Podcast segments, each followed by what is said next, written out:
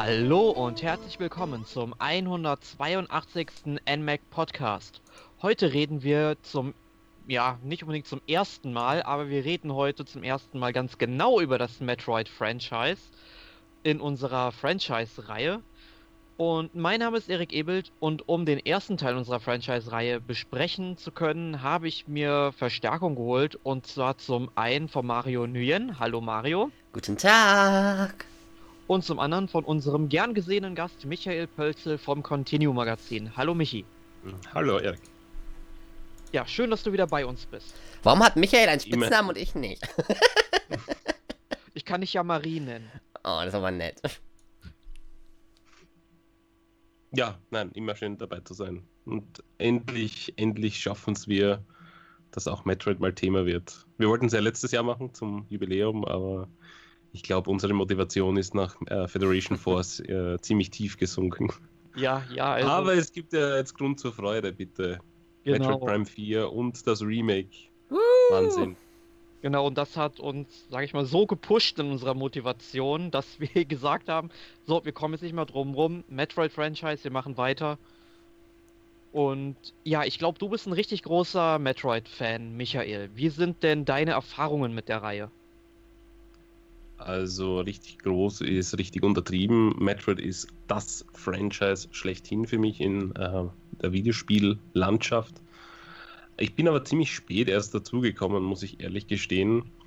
Und das war ein bisschen ein holpriger Start. Meine persönliche erste Erfahrung hatte ich zwischendurch mal mit äh, Metroid Fusion. Da hat mir ein Freund einfach mal den Game Boy Advance in die Hand gedrückt und gemeint, spiel das mal. Und das war eigentlich ganz nett. Und ich habe ihn dann aber dann wieder zurückgegeben und konnte nicht wirklich was damit anfangen. Und dann ähm, eines Tages kam halt die Entscheidung, was kaufe ich mir mit meinem Taschengeld? Kaufe ich mir Wario World oder Metroid Prime für GameCube? Und die Entscheidung ist dann auf Metroid Prime gefallen, nachdem mir der besagte Freund eben wochenlang die Ohren voll gesungen hat. Und äh, ja, dort habe ich irgendwie drei Versuche gebraucht, bis ich wirklich vorangekommen bin im Spiel. Und äh, bin immer wieder gestorben, habe Speicherstände übersehen und es war mit sehr viel Frust verbunden. Nur beim dritten Mal hat es dann Klick gemacht und von dort weg, ja, war das eigentlich dann Liebe auf den zweiten oder dritten Blick. Und ähm, da habe ich dann alles nachgeholt und bin seitdem wirklich, ähm, ja, ein, ein Metroid-Fanboy, muss man fast sagen. Ja, das klingt doch ziemlich, ziemlich gut. Ja, also. Ich meine, wenn es dann zumindest dann beim dritten Kli äh, Blick dann Klick gemacht hat, ist es doch fantastisch. Ja, wie gesagt, das ist halt, ähm, wenn, wenn man die, die, ich meine, ich war, war selbst schuld und, und wenn man dann halt so Frustmomente hat, dann äh, haut man halt den Controller gegen die Wand und sagt, ich, ich will nichts mehr damit zu tun haben. Aber ich bin froh, dass ich dann noch einmal eine Chance gegeben habe und äh, ja, dann, dann war es halt wirklich cool und dann hat es mich irgendwie ähm, geärgert, dass ich nicht früher zum Metroid gekommen bin.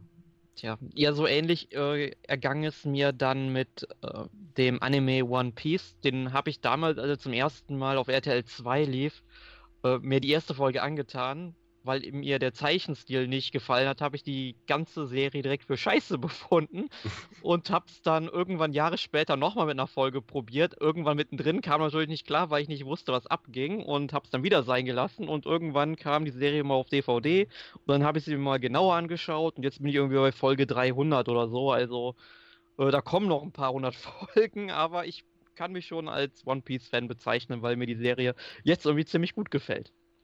Ja, das heißt, es muss nicht immer am Anfang äh, funktionieren, damit die, die, die, Liebe zum Schluss klappt. Mhm. Sagen wir so. Genau. Mario, wie ist es denn bei dir und Metroid? Ja, erstmal bei One Piece war es ziemlich ähnlich bei mir. äh, ich habe auch erst mittendrin angefangen dann und dann wirklich das erst gemocht. Aber bei Metroid war es ähnlich. Ich hatte früher mal Angst vor dem Spiel. Ich, ich habe damals mit Super Metroid quasi, war das erste Metroid, was ich kennengelernt habe. Aber damals nie durchgespielt, weil ich am Anfang schon Schiss hatte. Mit dem scheiß Zeitlimit und so weiter. Und generell finde ich, ist Metroid ein sehr gruseliges Spiel irgendwo. Es hat eine sehr gruselige Atmosphäre irgendwo. Und dann aber fand ich die 2D-Teile immer sehr, sehr geil. Und habe dann vor ein paar Jahren, was gesagt, ich glaube erst vor zwei Jahren oder so, die Prime-Reihe mal wirklich angespielt. Ich dachte ja immer, das wäre so eine Art Ego-Shooter und das wäre nicht so für mich. Ja, und seitdem komplett, ähm, ja, mich auch in dieses Franchise verliebt und ich mag einfach die Welten und die Geschichten darum einfach. Und ja, also von daher, ich habe mehr mit den 2D-Spielen zu tun gehabt als mit den 3D-Spielen. Bis jetzt vor ein paar Jahren. Und ja, ich freue mich auf die neuen Metroid-Spiele. ja, wer tut das nicht? Also, ähm, bei mir sah es dann recht ähnlich aus. Also, ich bin mit Super Metroid zum Franchise gekommen. Ich habe damals mal äh, hatte ich hier im Dorf einen Kumpel gehabt, dessen Bruder hatte ein Super Nintendo und er hatte auch Super Metroid und ich habe das Modul da eben rumliegen sehen, habe gedacht, hm, das habe ich ja irgendwie schon mal in so einer Zeitschrift gesehen, also zumindest den Spieltitel. Ich könnte das ja mal spielen wollen irgendwie. Und habe dann mal gefragt, ob ich es ausleihen durfte, habe es dann auch ausgeliehen und ja, gefiel mir eigentlich auf Anhieb. Ein paar Wochen später habe ich es dann auf dem Flohmarkt für 30 D-Mark noch selbst gekauft. Äh, also wirklich komplett mit ähm, Packung und Spieleberater. Ich glaube, da sind dann selbst 30 Euro heute noch. Äh, äh, sag ich mal, sehr wenig für das Spiel, wenn man es wirklich gut erhalten haben will. Ich habe allein jetzt gestern mal, nee, heute Morgen habe ich mal geschaut, weil ich mal auf den Trödelmarkt gefahren bin, habe ich vorher mal bei Ebay so die Preise für Super Bomberman mir mal angeschaut. Also, also da bin ich ja fast vom Glauben abgefallen, dass ich so Spiele, für die ich damals so 20 bis 30 Mark so mit Packung auf dem Flohmarkt gekauft habe, ich heute 100 Euro für zahlen soll. Also, das ist schon irre. Nee, aber ähm, dann bei Metroid, äh, ich muss halt sagen, nach Super Metroid war bei mir wirklich sehr, sehr lange Schicht im Schacht. Tatsächlich ungefähr so bis 2007, bis mir dann ein ähm, Kumpel mal sein Metroid Prime für 10 Euro vertickt hat. Habe ich gesagt, komm, für 10 Euro schlägst du mal zu. Und ja, war direkt eines der geilsten Spiele, die ich je gespielt habe. Also, ich muss auch sagen, das sind dann noch irgendwie meine zwei Lieblingstitel der Reihe. Super Metroid aus dem 2D-Bereich und dann halt Metroid Prime aus dem 3D-Bereich. Also, ja. Ja, und danach habe ich eigentlich so ziemlich jeden Teil dann irgendwie mal nachgeholt, bis auf Metroid Zero Mission. Aber da habe ich mir jetzt einen Gutschein ähm, gegönnt bei My Nintendo. Also, ich werde mir das Spiel in den nächsten Tagen dann auch noch runterladen. Ja, so viel eigentlich dann von meiner Seite aus, wie ich Metroid kennengelernt habe. Ja, ähm, super, äh, nein, nicht Super Metroid, ähm, Zero Mission unbedingt spielen. Äh, fand ich sehr cool, weil ja. einfach das, das neueste, äh, die neueste Technik halt von damals quasi ähm, die, die Reimagination von Metroid, dem ersten Teil war. Und wenn du Metroid heute noch am NES spielst, das es ist halt schon alt. Ja, ja. es ist auch irgendwie sch schlecht halt gealtert. Ja, also von daher äh, Zero Mission, da kann man nichts falsch machen. Genau. Außerdem hat er Bonusmission, aber da kommen wir dann später noch dazu. Genau. Aber Michael, du bist ja unser Metroid-Fachmann oder Experte, würde ich sogar mal sagen. Ähm, was kannst du denn so allgemein zum Spielprinzip sagen? Wie funktioniert Metroid? Metroid ist ziemlich faszinierend, vor allem äh, in Hinsicht, wie früh das quasi in der Videospielgeschichte äh, stattgefunden hat. Man ist halt gewohnt gewesen, ähm, du steckst das Modul in, das, äh, in die Konsole und spielst einen Nachmittag lang irgendwelche Spiele. Ja, meistens belanglos, die haben äh, verschiedene Level gehabt, du spielst sie halt irgendwie in zwei Stunden durch und fertig. Ähm, ja, Metroid und auch Zelda waren halt die Spiele, die ähm, das ein bisschen weiter gepusht haben. Das waren halt wirklich Abenteuer, die du nicht in einem äh, Nachmittag durchspielen hast können. Ich meine, mittlerweile geht's, weil, weil die Leute natürlich wahnsinnig sind und das äh, Spiel zu Tode speedrunnen. Aber damals am NES als, als kleiner Bub, ja, hast du halt ewig dafür gebraucht. Und ähm, es war einfach eine, eine riesige Welt, die du erforschen hast können. Es hat Geheimnisse plötzlich gegeben. Du hast äh, nicht mehr ähm, Power-Ups gehabt, so wie in Super Mario, ähm, die einfach nur für ein paar Sekunden gehalten haben, wie, wie der Superstern, sondern du hast wirklich Power-Ups gesammelt und hast deinen Charakter stärker gemacht. Du hast die, die Power-Ups behalten und wenn du gestorben bist, hat es halt ein Passwortsystem gegeben, das auch ziemlich neu zu der Zeit war. Ähm, wo du dann einfach an dieser Stelle quasi weiterspielen hast können mit all dem, was du gesammelt hast. Wobei man äh, dazu noch sagen muss, das betrifft äh, nur die ähm, NES-Fassung. Also es genau. erschien ja vorher schon für das Famicom Disk System. Da war es dann, glaube ich, sogar möglich zu speichern. Genau, da hat man drei Speicherstände gehabt, weil das Fami Famicom Disk System war ja zuerst in Japan. Ähm, konnte quasi mit, mit, also hat via Diskette ausgeschaut und du hast einfach eine Diskette auch zum Speichern verwenden können. Ähm, das war für die Releases am NES, also am Modulsystem dann äh, nicht möglich, da, wie ich vor dem Podcast irgendwie nachgelesen habe, das äh, noch nicht ausgereift genug war, diese Speicherfunktion, das äh, zu übernehmen vom, vom Disk-System. Aber eben ähm, das, das Passwortsystem hat das quasi ersetzt. Es ist zwar ein bisschen mühsam einzugeben, weil du einfach Kleinbuchstaben, Großbuchstaben, Zahlen hast und es halt irgendwie vier mal acht Blöcke oder so. Aber trotzdem besser als neu anfangen. Äh, aber da gibt es noch krassere Spiele mit äh, längeren ähm, Passwortsequenzen. Ich sag nur Legend of Mystical Ninja für Super Nintendo. Ähm, da hat man, glaube ich, ich, ich glaube insgesamt sechs oder sieben Zeilen, wo man dann je äh, zwölf ähm, ja, ähm, Elemente eingeben muss. Nur zum Speichern? Oh, wow. Äh, nicht, zum, nicht, nicht zum Speichern, also zum Abrufen dann wieder von den Daten. Ach so. Ja, sonst wäre Golden Sun ja noch krass gewesen, sofern man kein Linkkabel hat. Aber das war ja nur zum Genau, zum, das, hat, das war ja eine einmalige Sache. Genau. Ja, prinzipiell, aber äh, Metroid eben hat, hat meiner Meinung nach äh, mitgeholfen, das ganze Videospiel-Genre einfach zu pushen in, in andere Richtungen. Und äh, einfach mit Exploration und vor allem, es war nicht linear.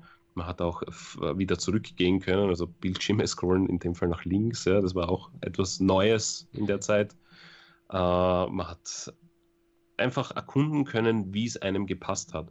Und das ist die Charakteristik eigentlich bis heute äh, bei Metroid, dass du, ähm, ich meine, es wird nie jemand zugeben, offiziell von den Entwicklern, aber es ist einfach ähm, eine gewisse Konstellation von Leveln und von, von äh, Objekten in der Spielwelt, dass du durch irgendwelche Tricks einfach abkürzen kannst, äh, andere Sachen zuerst machst, die quasi nicht vorgesehen sind in dieser Reihenfolge. Nennt sich halt im Fachkreis dann Sequence Breaking.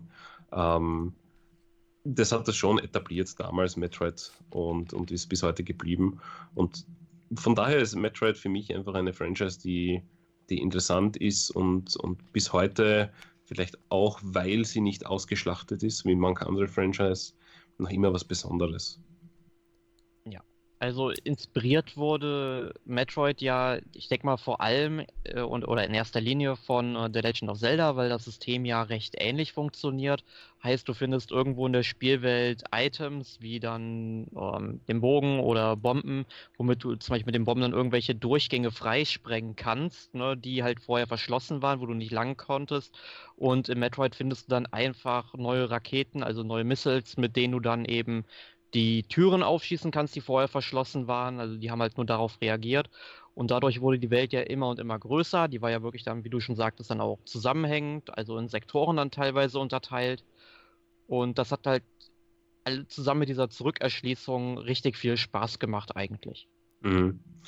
Äh, was auch zu erwähnen ist, sind halt Endbosse, die es in dem Spiel gegeben hat auch, ähm, also in, in Metroid waren quasi hauptsächlich zwei Bosse, die, die, ähm, die du besiegen hast müssen. Ne? Also Ridley und, und, ähm, und Crate in dem Fall, ähm, damit du weiterkommst ja, durch dieses Tor und dann zum Schluss halt Mother Brain ent, entgegenstehst. Ähm, Mini-Bosse haben in der Metroid-Franchise einen besonderen Stellenwert da die immer wieder mit ähm, ziemlich ausgeklügelter Taktik und auch dem, äh, dem Item, das du kürzlich davor oder kombiniert mit einem neuen gefunden hast, ähm, ja, zum, zum Besiegen hernehmen äh, kannst. Also nehmen wir Beispiel, ähm, du hast einen Eisbeam gefunden und kannst plötzlich Gegner einfrieren. Ähm, der nächste Gegner oder der Gegner, von dem du das erhältst, der hat halt irgendwie was damit zu tun. Und dieses quasi themed Boss-Kampfsystem finde ich halt auch sehr cool und das hat sich halt schon auch früh am, am NES etabliert. Ja, bis heute geblieben. Ein großer Einfluss war natürlich auch Alien. Von 1979. Genau, also war halt doch ein bisschen vor, vor ähm, Metroid noch, aber Ich glaube, das kann man sehr stark merken. Ja, Alien also ja auch eine, eine sehr coole Franchise für mich. Großer Fan Das davon. ist dieser Film, da- ne? Wo es, genau, Ja, ne? ja, von Ridley Scott. genau. Genau. Da, da rührt vielleicht dann auch der Name ähm, von Ridley, dem Weltraumpiraten. Äh, man munkelt, ja. Ich, ich weiß nicht, ob es bewiesen oder nachgewiesen ist, aber es. Sagen wir, ist sagen wir mal wahrscheinlich. so, es ist sehr wahrscheinlich, ja. Ja. Ja, also das erklärt vielleicht auch also dieser Einfluss von Alien, warum Mario die Atmosphäre des Spiels als sehr gruselig empfindet. Dann haben die aber alles richtig gemacht, wenn sie die Atmosphäre dann für dich eingefangen haben. Ja. Ja. Ähm, ja, aber dann sind wir ja im Grunde auch schon beim ersten Teil der Metroid-Reihe. Der ist ja 1986 zuerst fürs Famicom Disk System erschienen, wie wir es schon erwähnt haben. Ein Jahr später folgte dann die NES-Version und 2004 erschien der Titel auch nochmal in ja dieser, ähm, ich weiß nicht, ob man das so sagen kann, NES Classic-Reihe, hieß die so für den Game Boy Advance, wo da ein paar bestimmte Nintendo Entertainment System Spiele dann nochmal für die Hosentasche ähm, portiert worden sind. Ich glaube, es hieß Nintendo Classic, ja. Ja. Also da Ja. gab es aber eine Handvoll, also die Top-Titel halt vom NES war halt Metroid auch dabei. Fürs Game Boy Advance. Plus das war dann ja auch auf dem äh, Metroid Fusion, wenn es mich nicht täuscht, hast das auch freischalten können, noch einmal. Ja, ich, ich glaube, wenn man es mit äh, Metroid Prime irgendwie verbannt, kann das sein? Ich glaube so irgendwie. Ja. Irgend, irgendwas war da. Ja, also äh, Mario, worum Ja. geht's denn im ersten Teil der Metroid-Reihe? Was passiert da? Ja, ähm, rein theoretisch bekommt man da beim NES noch gar nicht so viel mit von der Story, aber, also Hm. meines Wissens nach wird da nicht viel erzählt, außer am Anfang im Intro. Aber da geht es darum, dass die Weltraumpiraten, das sind, ja, das spielt alles in einer Galaxie, quasi die Metroids ähm, stehlen möchten und sie ausnutzen möchten, um die quasi als Waffen zu benutzen. Metroids sind diese ja, erstens den, der namensgebende Teil und sind diese Gehirne, ich nenne sie immer Gehirne, also sie, für mich sehen sie aus wie so Gehirne mit Zähnen. ähm, ja, und wollen die ausnutzen und dann kommt Samus Aran, die Kopfgeldjägerin ist und die soll dann die Weltraumpiraten vernichten, indem sie dort auf den Planeten geht. Ich bin mir gar nicht sicher, wie der erste Planet hieß jetzt. Der ähm, hieß ähm, SR 388. ach, das ist der? Nee, das, also SR388 müsste der Planet aus Teil 2 sein, oder? Ich meine, es wäre sogar Cebes gewesen oder Sebes. Ja, stimmt, stimmt, genau. Da reist du dann ja später nochmal noch mal hin. Stimmt, Cebes ist es. Und, Ach doch, ja, Cebes. Ja, genau. Und dann soll sie dir quasi die Weltraumpiraten vernichten und trifft dabei auch auf Ridley und natürlich Mother Brain. Genau, was ja äh, viele nicht äh, gewusst haben beim äh, ersten Spielen, dass man ja eine Frau spielt. Und das ist ja auch wieder so ein Punkt, wo der Titel ja seinerzeit dann auch schon voraussah. Ich meine, heute gibt es deutlich mehr, wenn auch noch nicht äh, so viele weibliche Videospielheldinnen, aber Samus Aran war wohl wirklich eine der ersten. Mhm. Das haben sie auch sehr clever gemacht mit dem, mit dem Ending. Wenn man es relativ schnell durchspielt. Ähm, äh, ich, oh, ich weiß gar nicht. äh, Revealt sie sich immer? Nee, ne? Nur ab einer gewissen. Komplett, genau, oder? ab einer gewissen Zeit, Ja. wenn du die unterboten hast. Dann- Und das Lustige war ja auch, dass sie im äh, Manual, also im, in der Bedienungsanleitung, die es damals noch gab, äh, wurde Samus als er referenziert. Tja, da hat dann einer geschlafen bei Nintendo. Ja. Ja, oder sie haben es absichtlich gemacht, um diesen, Ja, diesen Schockmoment unter Anführungszeichen. Ja, auch in der japanischen Manual? Weil ich könnte Ja, mir auch vorstellen, dass wir Deutschen einfach zu dämlich waren, das Spiel komplett Das- durchzuspielen und haben dann einfach gesagt, ja, das ist ein Mann. Das, das kann durchaus sein. Ich, ich weiß jetzt nicht, welche Sprache und, und ob es nur in der US oder Aber- auch in der deutschen. Wäre auf jeden Fall cool, wenn es absichtlich quasi so ein bisschen um den um die Überraschung zu halten. Ganz genau. Aber ich denke mal, deswegen ist Metroid sicherlich auch eines der Spiele gewesen, der ja die Speedrun-Szene ja auch irgendwie so ein bisschen begründet hat, ne, weil du wurdest ja schon belohnt, wenn du es wirklich schnell durchspielst. In gewisser Weise. Genau, du hast ja, ich glaube, vier oder fünf verschiedene Enden gehabt. In Metroid, ich meine, das waren halt verschiedene Posen von Samus, aber trotzdem, es war halt cool, es war was anderes. Und du hast immer einen coolen Reveal gehabt und, äh, naja, sie hat, je schneller du bist, weniger an. Also, es Ja. war irgendwie schon Motivation damals, oder? Ja, Mhm. also bis Oder, oder waren wir zu jung, um das zu kapieren? Ich weiß es nicht. Ach ja, es war auf jeden Fall ein Funfact, den ich dann immer so mit äh, Freunden erzählt habe. Mhm. Ja, aber Metroid 1 war halt ähm, schon riesig. Also es hat ewig gebraucht, bis ich das mal. Ich glaube, ich, glaub, ich habe es nie. Habe ich es mal durchgespielt? Ich weiß zumindest, dass ich äh, das, das Gehirn mal, mal zerstört habe. Also Mother Brain im, ist ja der Endboss. Wir dürfen, glaube ich, ein 30 Jahre altes Spiel spoilern. Ja. Ähm, Ich denke Aber generell, wenn man sich so einen Franchise-Podcast anhört, dann sollte man das Spiel, sollte man die Spiele vorher gespielt haben. Ja, ich, de- ich, ich denke auch. Also du hast eben diese zwei ähm, großen Zonen gehabt, äh, wo, wo eben Ridley und, und Great die Gegner waren, die du dann besiegen müssen, damit sich halt dieses Tor öffnet und damit du dann weiterkommst in die ähm, ja, Zone, wo auch die Metroid zu Hause waren. Die hast du dann ja auch mit dem Icebeam stunnen können, sonst haben sich die auf, auf dich irgendwie gesetzt und dir das Leben ausgesaugt. Äh, es, ich, ich kann verstehen, dass Mario Angst hat von, von, von dem, weil ähm, jedes Mal, wenn ich es in Metroid äh, Zero Mission spiele oder auch in, in ähm, Super Metroid, äh, so Gegenden, wo, wo Metroid zu Hause sind, die sind ja wirklich sehr aggressiv und ähm, ich, ich, ich, ich fürchte mich unter Anführungszeichen jedes Mal davor, weil, weil die sind halt echt böse. Also wenn sich die raufsetzen, du hast das nicht im Griff und da kommen zwei, drei auf einmal, dann bist du einfach hinüber. Und am NES war das halt alles noch ein bisschen Krasser. ja, krasser. Es war nicht ganz so gepolished, wie man es heute machen würde. Ja. Deshalb, äh, wenn du am NES einen Fehler machst, dann bist du halt meistens tot. Ähm, deswegen habe ich, hab ich mir immer schwer getan, aber ich, ich glaube mich zu erinnern, dass ich eben Mother Brain dort ähm, den, den Gar ausgemacht habe. Und äh, was, was ganz untypisch war eigentlich für Spiele damals, nachdem du den Endboss besiegt hast, war halt kein Game-Over-Screen, es war eine Escape-Route noch zu, zu bewältigen. Also du hast noch fliehen müssen, damit du das Spiel erfolgreich durchgespielt hast. Und wenn du das nicht geschafft hast, dann ja, hast den Code nochmal eingeben können und, und nochmal dich, dich bis zur Mother Brain vorkämpfen müssen. Tja, viel Spaß.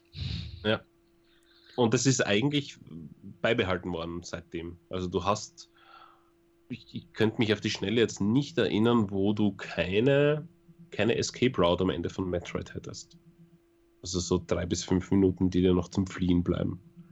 Mhm. Ja, stimmt. Also da kann ich mich jetzt auch nicht dran erinnern, dass ich jetzt, dass das bei irgendeinem Teil jetzt gefehlt hat. Also ich kann mich jetzt auch nicht mehr unbedingt an jedes Ende erinnern von jedem Teil, aber die waren eigentlich schon immer Teil des Spiels. Ja, ich meine, das Mhm. haben sie ja, glaube ich, sogar bei Federation Force, wenn wir es Metroid nennen möchten, glaube ich, sogar noch beibehalten, obwohl es ja komplett was anderes ist. Aber ich glaube, selbst da ist so eine Escape Route noch am Ende. Ja, das Also- ist mir also aber das egal, sind- ob, sind- ob Federation Force diese Escape Road hat. Das, das, das Spiel kann die behalten. Also es sind zwei Dinge, die mich jetzt verstören. Erstens, warum erwähnst du Federation Force? Und zweitens, warum hast du das so weit gespielt, dass du weißt, was am Ende passiert? Du musst es. Ah ja. Ich denke, wir das Thema wir lassen. Fürs Erste erstmal. Metroid Fürs für- Erste. Für den Franchise Teil 2 heben wir uns das dann mal auf. Genau, gucken wir uns da mal den nächsten Teil an, was ja auch ein bisschen verwunderlich ist, wenn man zum Beispiel sich Zelda anschaut, da sind ja direkt ja zwei Teile auf dem NES erschienen und von der Super Mario-Reihe direkt drei Teile. Also Nintendo hat dann sogar selbst dann so Nischenreihen, wie zum Beispiel Star Tropics, ne, ja dann auch mit zwei Teilen auf dem ähm, NES, sag ich mal. Prinzipiell könnte man sogar sagen, Mario waren ja vier Teile eigentlich, oder? Mit Lost Levels auch noch dazu. Ja, ich hatte Also Lost jedenfalls Levels viel als- zu viel. Genau, also ich hatte halt Lost Levels jetzt schon als My Brothers 2 identifiziert, weil ich glaube, das ursprüngliche oder, oder, oder kam Super Mario USA dann tatsächlich noch in Japan so raus fürs NES so, oder erst mit Super Mario. All-Stars. Weiß ich gar nicht. Ein Thema für einen anderen Podcast. ähm, und Metroid hat dann eben keinen zweiten Teil auf dem NES bekommen und wir mussten uns dann bis 1991 gedulden, bis dann die Entwickler und der Publisher Erbarmen mit uns hatte und Metroid 2 The Return of Samus für den Game Boy herausgebracht hat. Also technisch ein bisschen limitierter, aber sie haben dennoch sehr, sehr viel draus gemacht. Ja, Metroid äh, 2, eines der wichtigsten Spiele eigentlich für die Franchise, weil die hat viele Neuerungen gebracht, die bis heute auch die Franchise dann ähm, ja, zu einer besseren gemacht haben. Und ähm, ich glaube, der Gameboy hat da das Beste dazu beigetragen, dass es doch ein unterhaltsames Abenteuer wurde. Also ich hatte damals keine Probleme damit.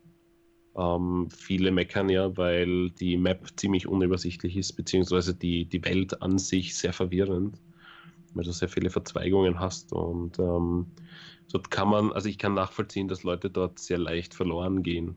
Aber ja, wenn man sich zwei, drei Notizen macht am, am Zettel vor sich, dann sollte man, sollte man das auch schaffen. Aber ja, ja Match 2 das kennen heutige Spieler gar nicht mehr, dass man sich also... Notizen auf Zetteln macht. Wir haben damals tatsächlich, wir saßen da mit Block und Stift und haben uns Notizen gemacht. Ich kann mich nur zum Beispiel an Secret of Evermore erinnern, du sicherlich auch, Mario. Mm. Ich weiß nicht, ob du es gespielt hast. Doch, habe ich.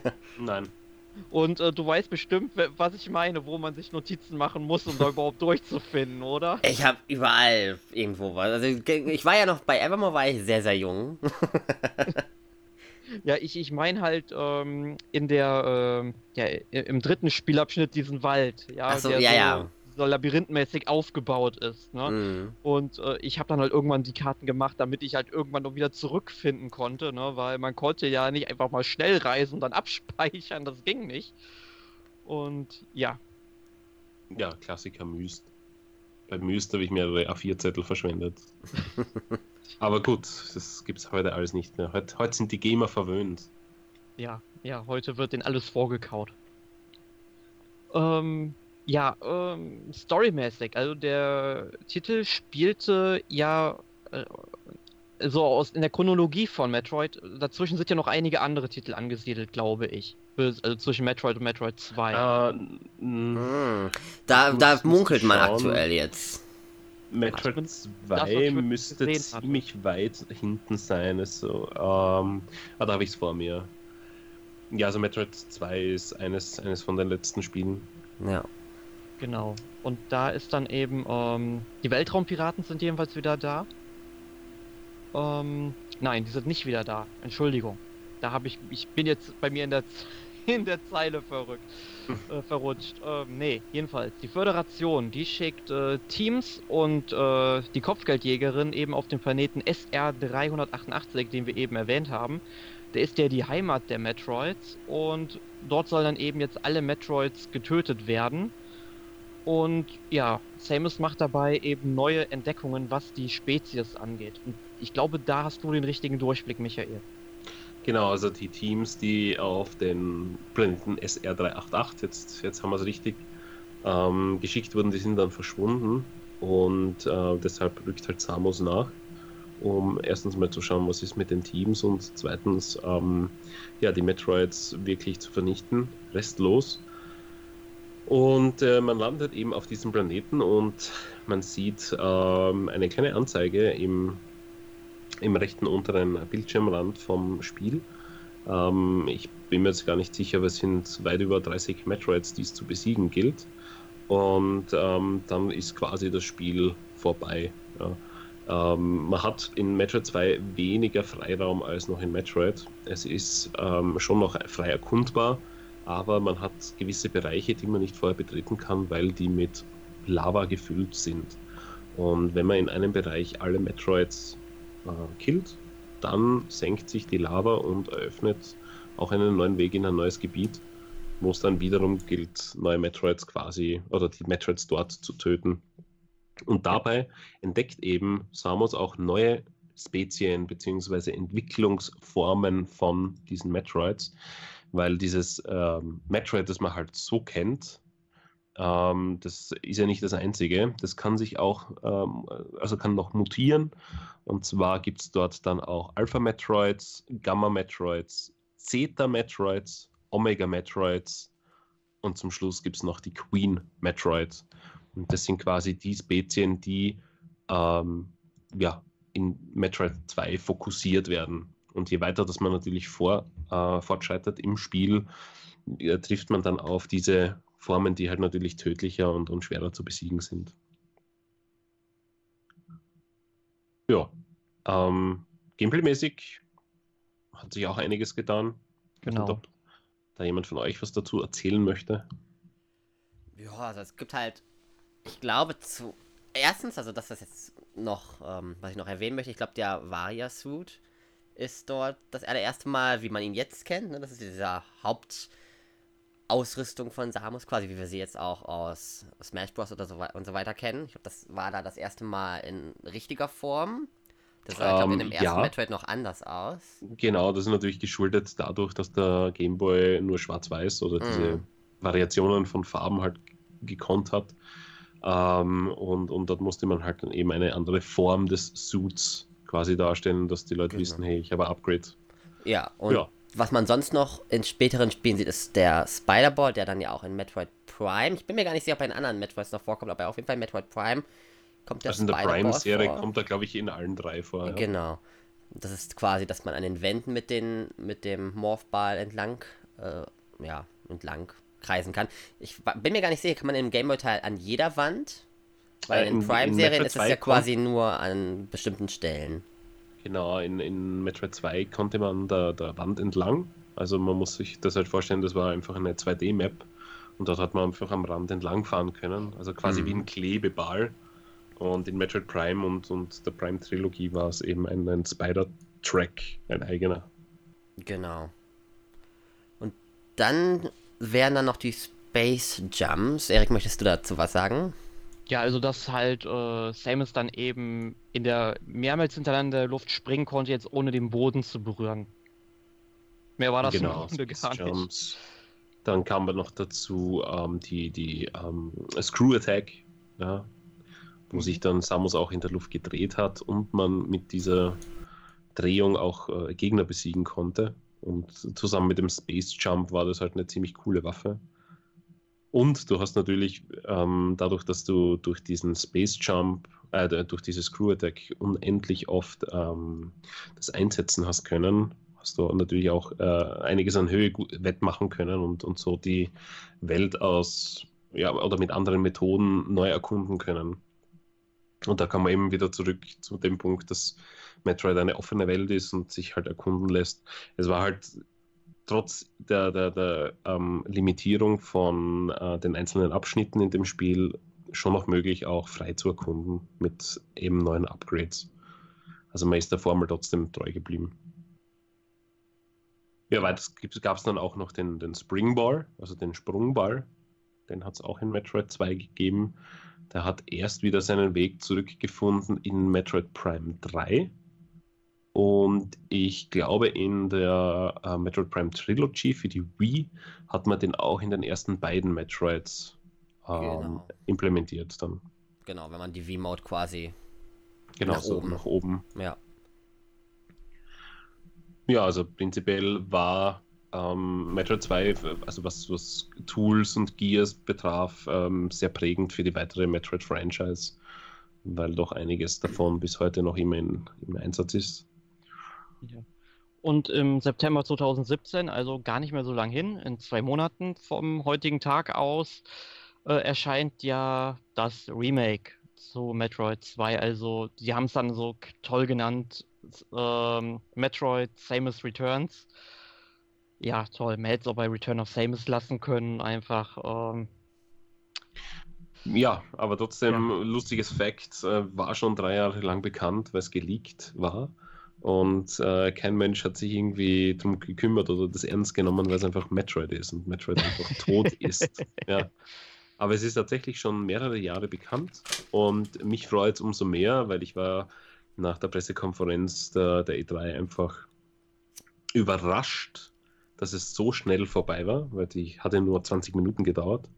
Und dann kam eben dieses Treehouse, wo aus dem Nichts Samus Returns einfach angekündigt wurde mit einem Trailer. Und ähm, da Metroid 2 doch ein Teil ist, der, also ich würde sagen, er ist nicht der schwächste Teil des, der, der, der Serie, aber er ist sicher der äh, einsteigerunfreundlichste, beziehungsweise generell sehr schwierig zu spielende Teil. Und dass der ein, ein würdiges Remake bekommt, äh, freut mich umso mehr. Gab ja auch kurzen Aufschrei wegen des Fan-Remakes falls das jemand von euch äh, Natürlich. mitbekommen mhm. hat. AM2R hat das, glaube ich, geheißen. Mhm. Äh, wurde ja von Nintendo eingestampft.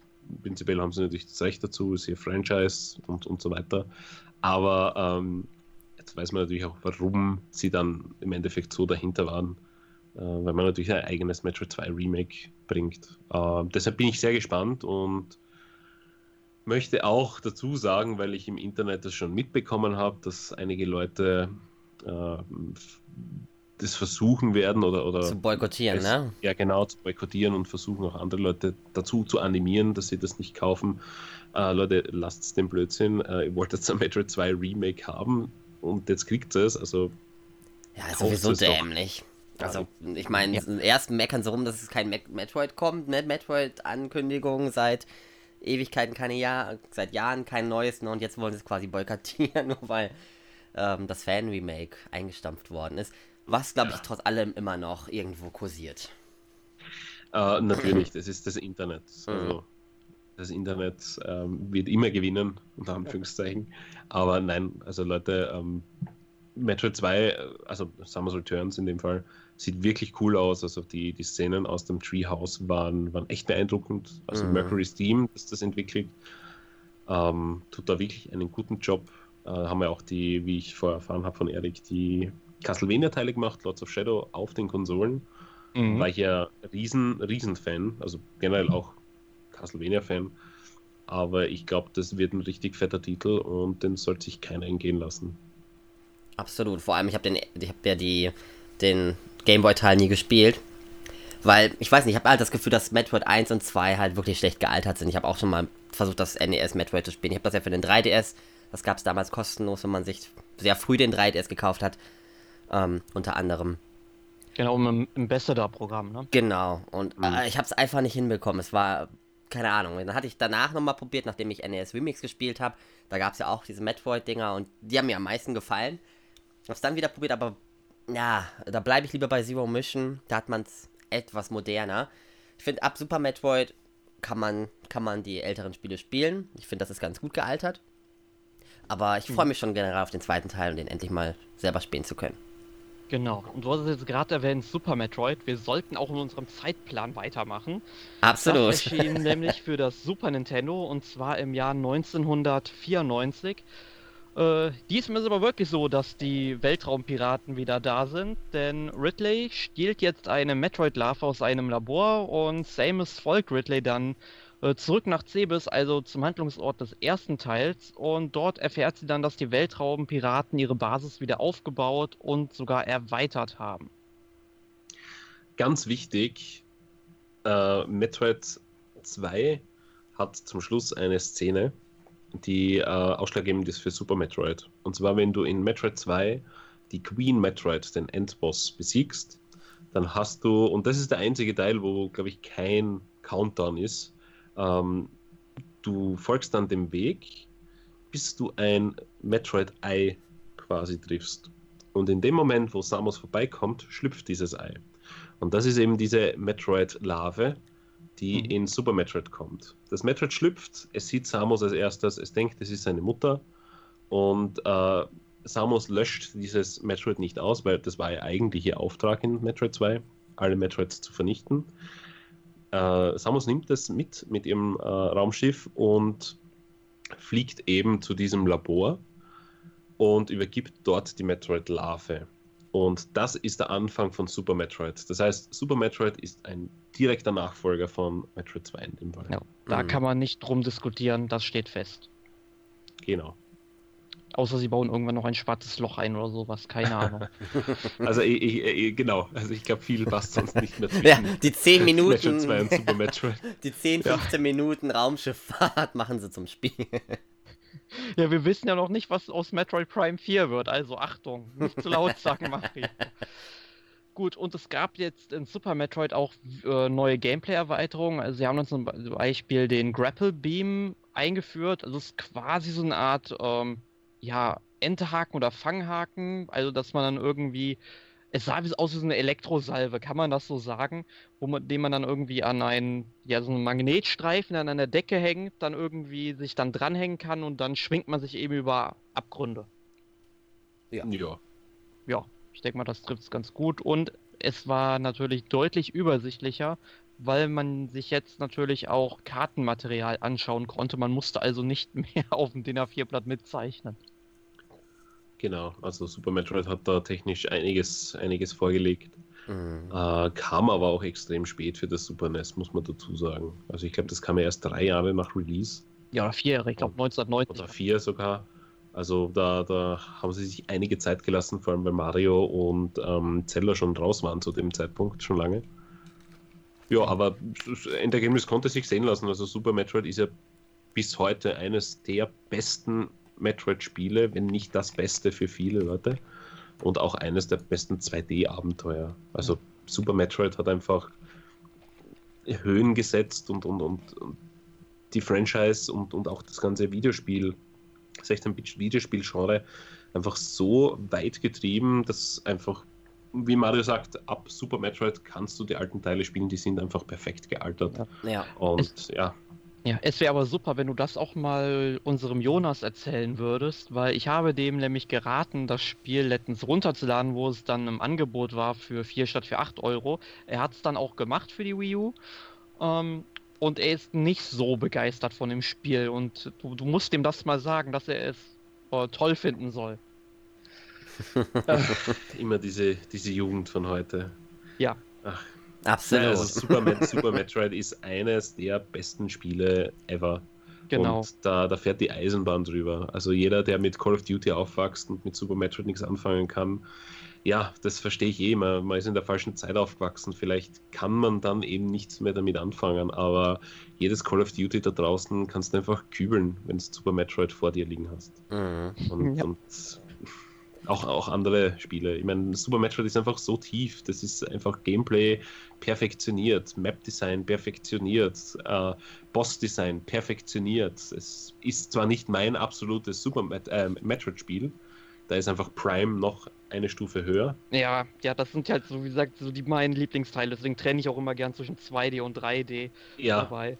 Also 2D ist Super Metroid definitiv das Erlebnis schlechthin. Und das muss jeder gespielt haben. Der, der irgendwie, also selbst wenn man Metroid nicht mag, Super Metroid muss man einfach gespielt haben. Und ja, also wie du schon sagst, gab ja auch äh, Haufen, Haufen Erweiterungen wieder, Grapple Beam, du hast im Menü perfekt äh, deine, deine Beams ein- und ausschalten können, du hast die kombinieren können, äh, war ja in späteren Metroid-Teilen dann nicht mehr so möglich. Ähm, du hast eine, eine perfekte Karte gehabt, dass du einfach den Überblick bewahrt hast. Äh, gab wieder irrsinnig viele Geheimnisse. Es gab, ich glaube, über zehn Mini-Bosse sogar drinnen, die einfach jeder anders war und, und jeder einfach perfekt war. Du hast ja. einfach wirklich geschickt zeigen müssen, auch für diese Mini-Bosse, weil sonst bist du einfach hinüber gewesen. Ähm, äh, ganz, ganz interessant waren auch die, ähm, also wenn du Energie gesammelt hast, du hast auch Reservetanks plötzlich gehabt, hast irgendwie Energie auffüllen können, auch dazwischen, ähm, zwischen Reservetank und Energietank. Also endlose Möglichkeiten in diesem Spiel.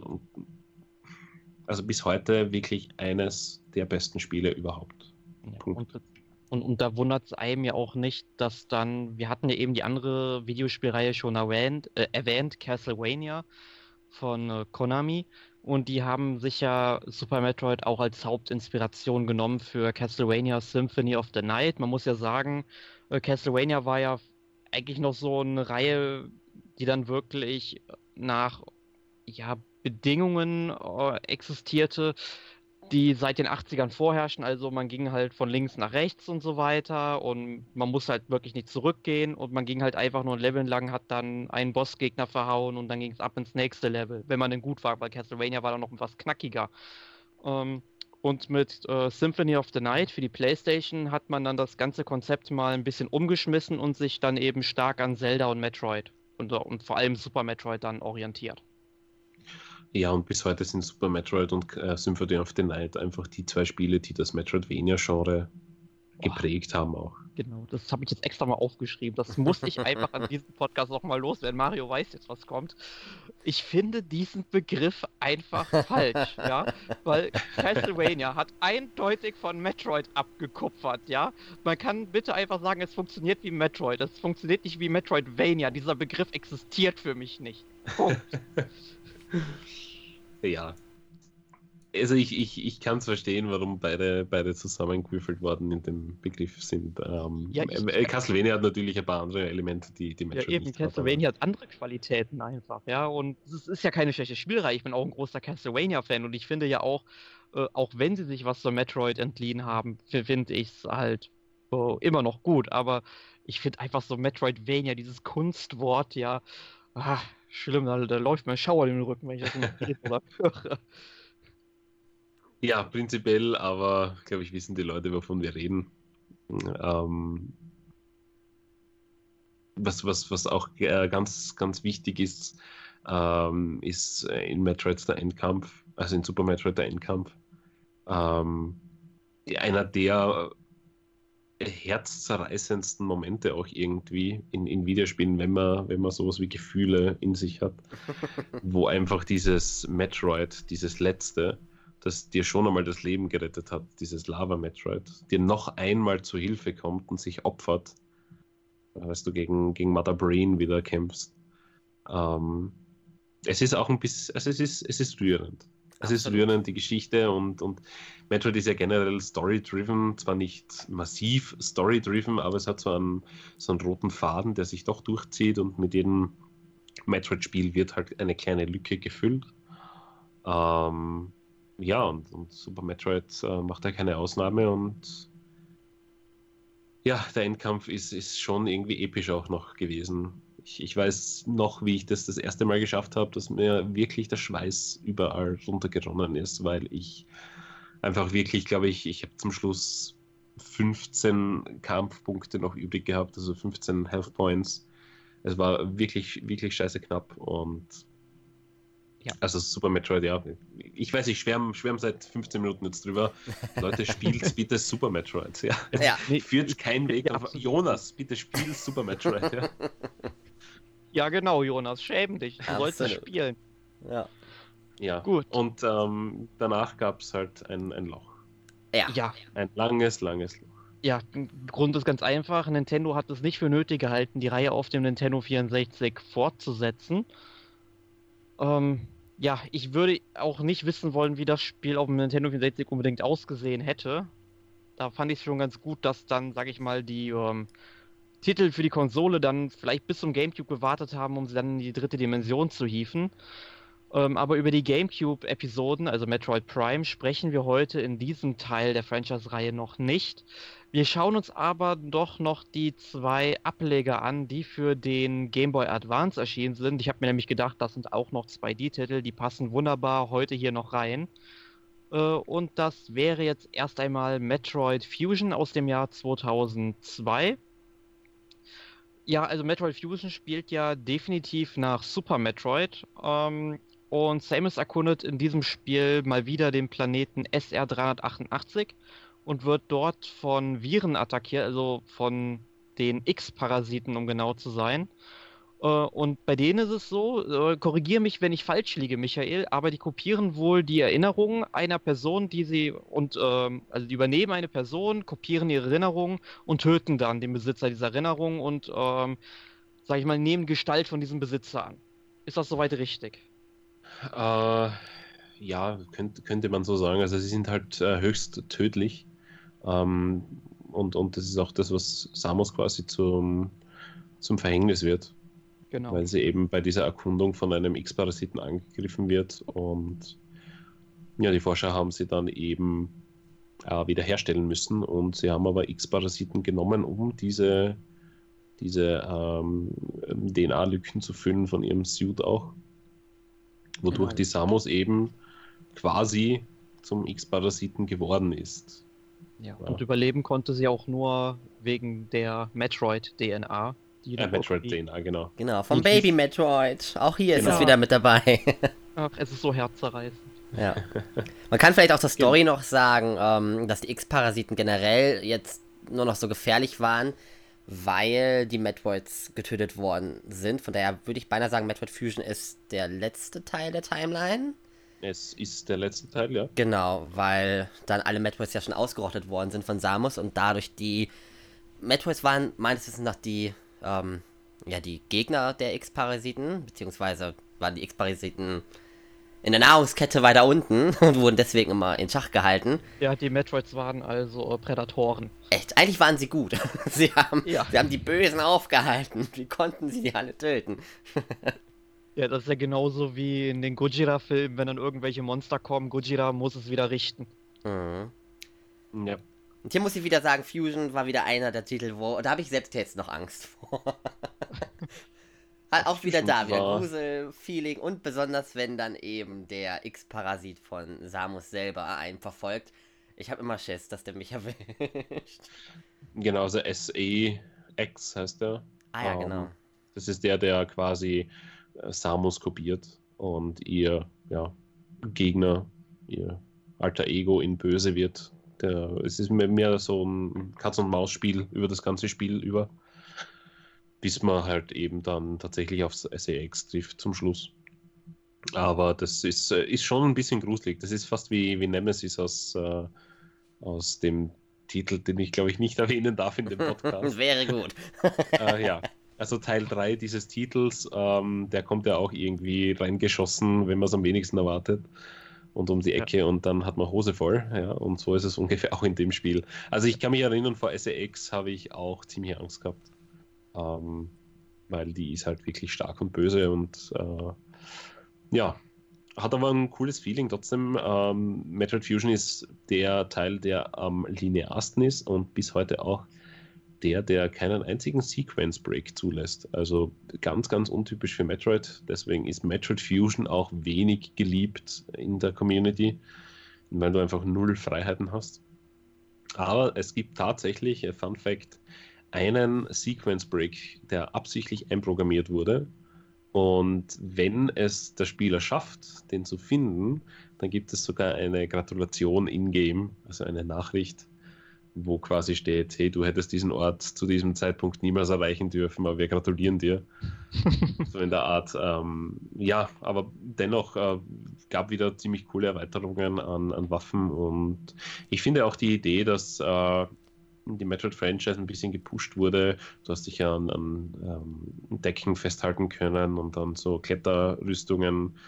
Ähm, das gab es ja davor nicht. Ja, es wird auf jeden Fall sehr, sehr sinnvoll erweitert. Und sie haben ja dann auch, ähm, wir hatten ja eben noch bei Super Metroid gesagt, dass so die Story oder auch bei den ersten drei Teilen eben, dass die Story ja immer so ein bisschen, ähm, ja, so im Hintergrund lief, dass, es, dass man das in den Spielen eigentlich gar nicht mitbekommen hat und dass man sich da eigentlich dann die Anmerkungen dazu in der Spielanleitung durchlesen musste oder im Spielberater vom dritten Teil. Ähm, aber Metroid Fusion war dann tatsächlich doch ein bisschen mehr Story drin. Also es gab dann ja auch Cutscenes mit ähm, ja, Story-Elementen, wo dann ein Text drunter lief. Genau, also es gab immer wieder Cutscenes, wo auch Samus selbst laut dachte und man hat das halt lesen können. Prinzipiell waren ja die Protagonisten von Nintendo alle stumm. Ähm, Metroid Fusion hat da eine Ausnahme gemacht. Und es äh, kam dort sehr viel Story ähm, drin vor, auch äh, was Adam betrifft. Adam Malkovich wird äh, später in einem Spiel dann noch ziemlich wichtig. Adam war quasi ihr Mentor und äh, ist jetzt quasi ein Computer, also es ist die Seele quasi von ihm in einem Computersystem äh, und, und der begleitet sie halt über die, die äh, Geschichte und, und gibt ihr Anweisungen. Ähm, möchte einfach nicht zu viel vornehmen, das wird dann in einem anderen Metroid-Spiel dann noch die Lücke gefüllt eben. Ähm, was in Metroid Fusion sonst noch passiert, ist, dass ähm, sehr wohl noch Metroids existieren, aber die werden aus einem Metroid Breeding Program, also so einer Station, wo, wo einfach ähm, Metroids gebrütet werden, ja, also künstlich erschaffen. Äh, die findet man im Laufe des Spiels und äh, dementsprechend wird man dann zum Schluss auch mehr oder weniger überraschend von einem Omega Metroid wieder äh, angegriffen. Also ich will nicht sagen, dass man nach Metroid Fusion nichts mehr haben könnte, was, was irgendwie interessant wäre, nachdem die Metroids wieder erschaffen werden, aber prinzipiell ist es der letzte Teil jetzt der chronologischen Reihenfolge und ja, mal schauen, mal schauen, wo, wo die anderen Metroid-Spiele dann noch anknüpfen. Aber ich finde Metroid Fusion nicht so schlecht und übel, wie es ähm, viele darstellen. Nee, Weil also, mir hat es auch gefallen ja einfach dadurch, dass man keinen Sequence Break äh, machen kann und, und das Spiel irgendwie abkürzt. Deswegen ist ein Spiel nicht schlecht für mich. Äh, ich fand einfach die, die Story-Lastigkeit in Metroid Fusion sehr cool und, und dass es sich einfach ein bisschen anders spielt als, als Metroids bislang. Äh, hat auch wieder ziemlich coole Minibosse drinnen, ähm, spooky Minibosse, also vielleicht, weiß ich nicht, Mario kann sich noch an Nightmare erinnern, dieser eine Geistroboter. Ach so. Mhm. Und, und wenn man den anschießt, da, da, schmilzt irgendwie sein Gesicht und das schaut einfach nur grauslich aus.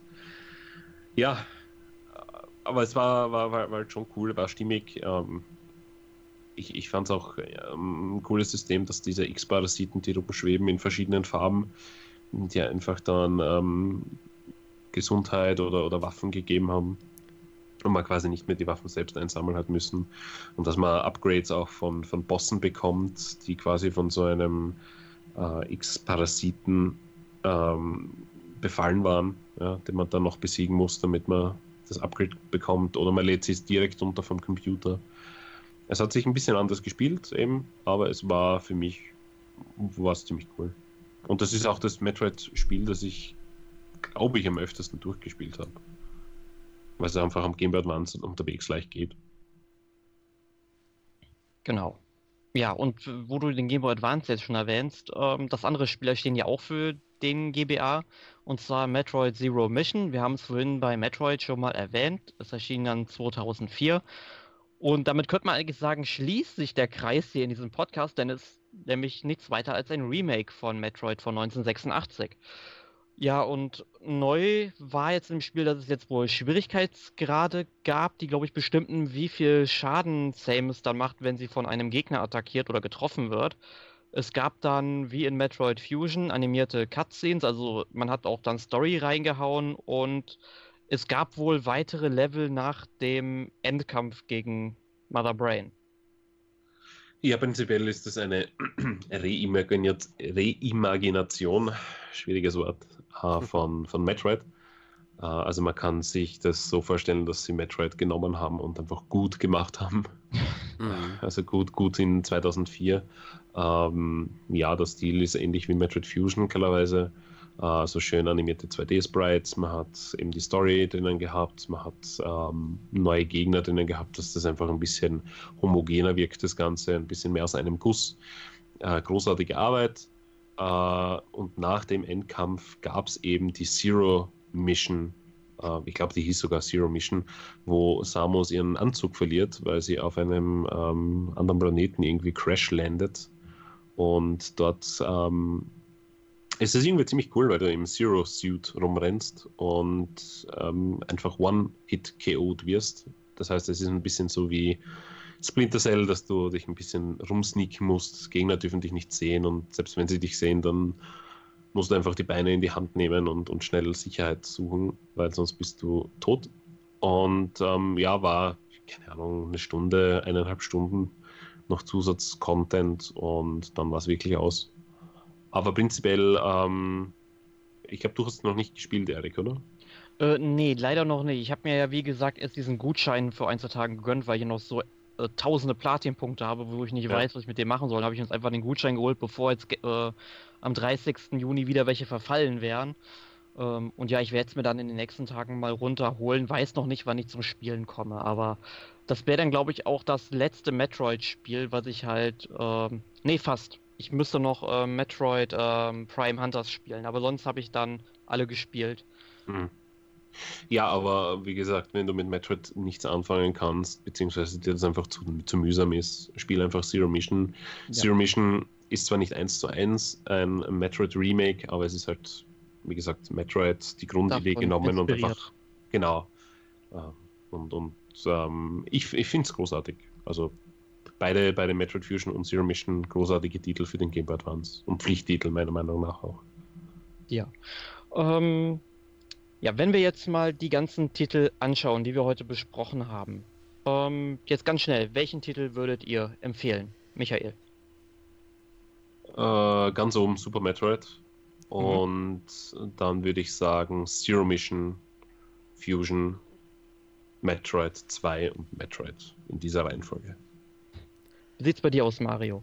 Ja, also ich würde auch Super Metroid und Metroid Zero Mission. Obwohl ich für Anfänger würde ich vielleicht erst Zero Mission nehmen, weil ich das Gefühl habe, dass es doch auch weniger Story hat. Das wird nicht viel erklärt, aber ich habe das Gefühl, es ist einsteigerfreundlicher als Super Metroid. Und ähm, bei Super Metroid sollte man vielleicht so ein bisschen schon mal die, ähm, so ein bisschen Vorkenntnisse einfach haben, wie das Ganze funktioniert. Steuerungstechnisch auch und was man machen kann. Aber die beiden Spiele ja.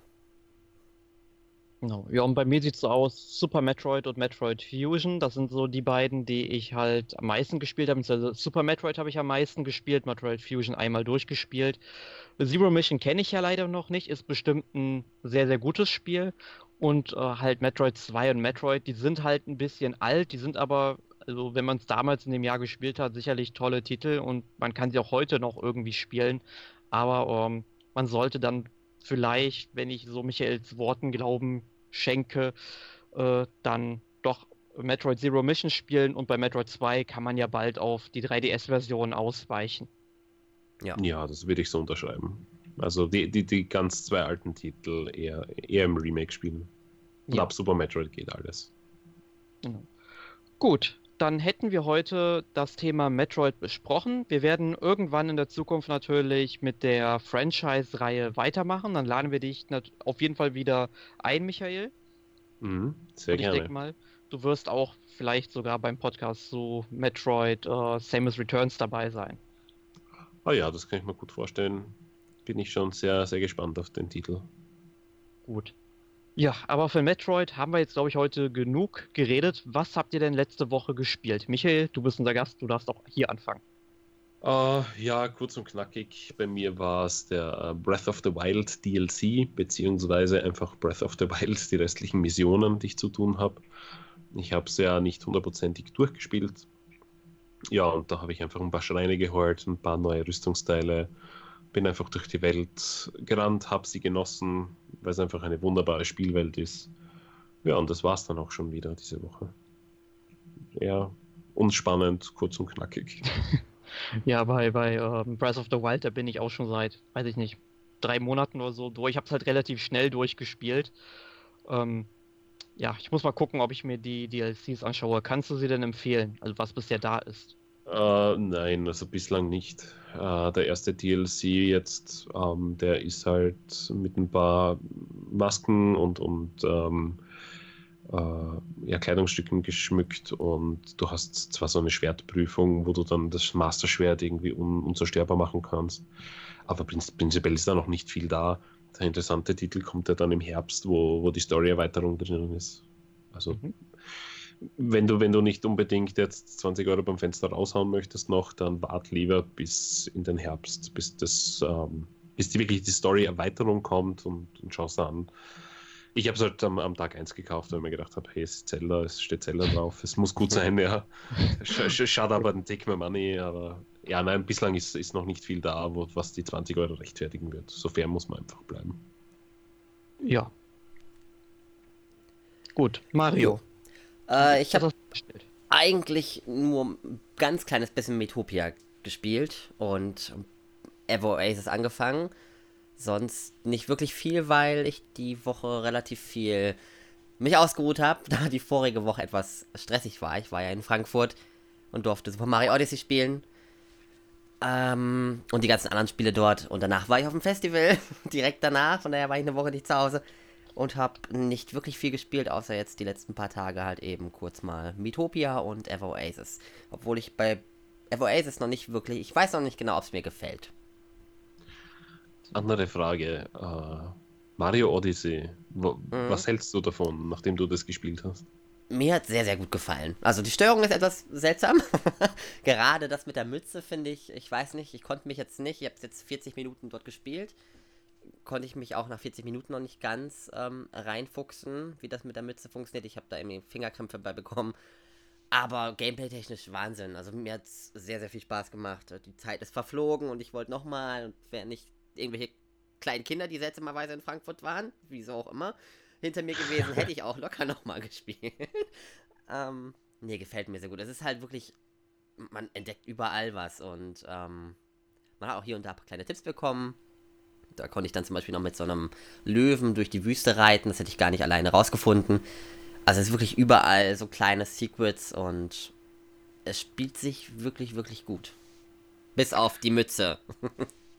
okay, weil ich kann bis heute nichts damit anfangen. Ich verstehe auch den Hype nicht drum. Irgendwie schaut das irgendwie komisch aus, das Mario für mich. Deswegen möchte ich einfach Leute wirklich hören, die das gespielt haben und die mhm. mir sagen, hey, na, spiel's doch, es ist super. Ich weiß nicht, es schaut einfach weird aus, dieses Mario, dass du einfach in der Echtwelt rumrennst und, und einfach komisches Zeug machst. Ich habe keine Ahnung. Ich habe echt Angst vor dem Titel. Ja, Ach, das mit der Stadt, das konnte man ja auch spielen, 20 Minuten lang. Ich muss sagen, mir hat das Wüstenlevel auch mehr gefallen als, die, als das Stadtlevel jetzt. Mhm. Ist halt offener auf jeden Fall. Also es scheint wirklich, Nintendo scheint so ein bisschen auf das Open World Prinzip zu sein. Ne? Ist nach Zelda. Es ist zum Glück nicht so riesig groß wie Zelda. Das wäre, glaube ich, ziemlich scheiße. Ich kann mir das bei Mario nicht vorstellen. Aber es ist schon groß, doch. Also es ist wirklich ähm, auch größer als andere GameCube Sunshine Level oder sowas. Also ich, ich habe weniger das Problem mit dem Open World als, als mit dem Setting, dass, mhm. dass das halt irgendwie nicht ganz so homogen wirkt, wie ich mir das erwartet habe. Aber vielleicht ändert sich das ja noch. Ja, wir haben ja noch nicht viele Level gesehen. Eben. Ich bin auf jeden Fall gespannt auf den Titel. Ja, was hast du gespielt? Äh, ich habe diese Woche tatsächlich nur Ever Oasis gespielt. Mhm. Ähm, und ich muss sagen, mir gefällt es äh, ziemlich gut sogar, also überraschend gut. Ähm, die Einführungsphase ist so ein bisschen holprig, muss ich sagen, so die ersten ein, zwei Stunden, aber danach merkt man einfach, wie gut diese ganzen Gameplay-Elemente so ineinander übergreifen. Also du rennst ja dann quasi immer in die Wüste rein, dann kommen irgendwelche Reisenden deine Oase zu Besuch, den musst du dann irgendwie einen Gefallen tun, damit sie sich deine Oase anschließen, dann eröffnen die da einen Laden und wollen dann ähm, ja ähm, ihre Gegenstände oder ihre Waren verkaufen und ihnen muss man dann, sag ich mal, irgendwie die Rohstoffe bringen, also irgendwie zum Beispiel Fruchtfleisch, damit man da dann irgendwie den Saft rauspressen, die dann eben Getränke verkaufen können. Da kriegt man dann äh, wiederum Geld, das kann man dann wiederum investieren, um neue Läden zu eröffnen. Und wenn man denen dann ihre Waren bringt, dann sind die Leute halt auch glücklicher und je glücklicher die sind, ähm, desto heller strahlt dann der Regenbogen über der Oase. Und wenn man eben in die Wüste rausgeht, man muss sagen, dass deine Charaktere sehr wenige Lebenspunkte haben. Und äh, je glücklicher eben die Leute in der Oase sind, desto mehr Lebensenergie hast du auch. Und kannst dann entsprechend auch dort länger halt rumlaufen, beziehungsweise weil, wenn dann irgendwie mal so ein stärkerer Gegner kommt, äh, ist man eigentlich direkt so nach ein, zwei Schlägen tot. Deswegen ist es wirklich empfehlenswert, die Leute glücklich zu halten. Ähm, und dann macht das Erkunden der Welt halt echt viel Spaß, weil die ganzen Sachen, die man dann noch so braucht, wenn man zum Beispiel irgendwelche Ausrüstungsfarben oder was eine Ausrüstung sich zusammenstellen will, äh, die sammelt man quasi meistens im Vorbeilaufen. Ich habe jetzt das erste Mal so nach sieben, acht Spielstunden was gehabt, wo ich dann wirklich länger für bräuchte, weil die Sachen einfach nicht ähm, so oft vorkommen. Aber ähm, es macht echt sehr, sehr viel Spaß und ich frage mich, warum ich das Spiel im ganzen letzten Jahr nicht auf dem Schirm hatte. Hm. Gut, das erklärt auf jeden Fall, warum ich noch in der. Ich habe erst 45 Minuten gespielt und ich finde es aktuell noch ein bisschen seltsam. Aber wenn du sagst, nach ein, zwei Stunden, nachdem was losgeht, dann wird es gut, dann. Ja, wirklich. Also es wird immer besser. okay. Also es wird dann auch, es, sie führen dann auch irgendwann so Komfortfunktionen ein, weil es gibt ja einen Garten, wo man dann quasi wie in Harvest Moon irgendwelche ähm, ja, Kräuter da anpflanzen kann. Und dann kannst du noch irgendwie so einen Bewohner, der jetzt irgendwie gerade keinen Laden hat, weil die Plätze ja auch limitiert sind, dann da hinschicken, sagst, hey, du kümmerst dich jetzt um die Feldarbeit. Und irgendwann kommt dann jetzt auch ähm, da irgendwie so eine Tusse, die sagt dann einfach, hey, ich kann ja die ganzen Materialien zu den Läden bringen. Und das ist halt auch total praktisch, weil da musst du nicht immer in jeden einzelnen Laden reingehen, um ihnen die Waren zu geben. Dann sagst du einfach, hey, bring da hin, bring da hin, bring da hin und dann macht die das ratzfatz und mhm. ist dann sofort wieder da und du kriegst dann. Und die sind dann halt alle beliefert. Also das ist echt schon sehr, sehr sinnvoll, wie es gemacht ist. Also ich kann es bisher empfehlen. Ja. Aber äh, ich glaube, da werden wir uns auch noch mal in der nächsten Woche drüber unterhalten. Denn da reden Alex und ich über Ever Oasis und wenn du magst, du auch Mario. Ja, ich guck mal. Ich werde jetzt ja ein bisschen noch spielen und dann mal gucken, wie weit ich bin. Aber gerne. Okay.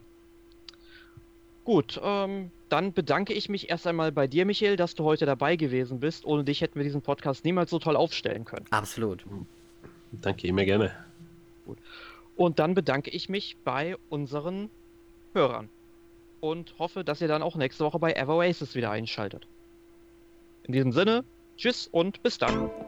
Bye bye.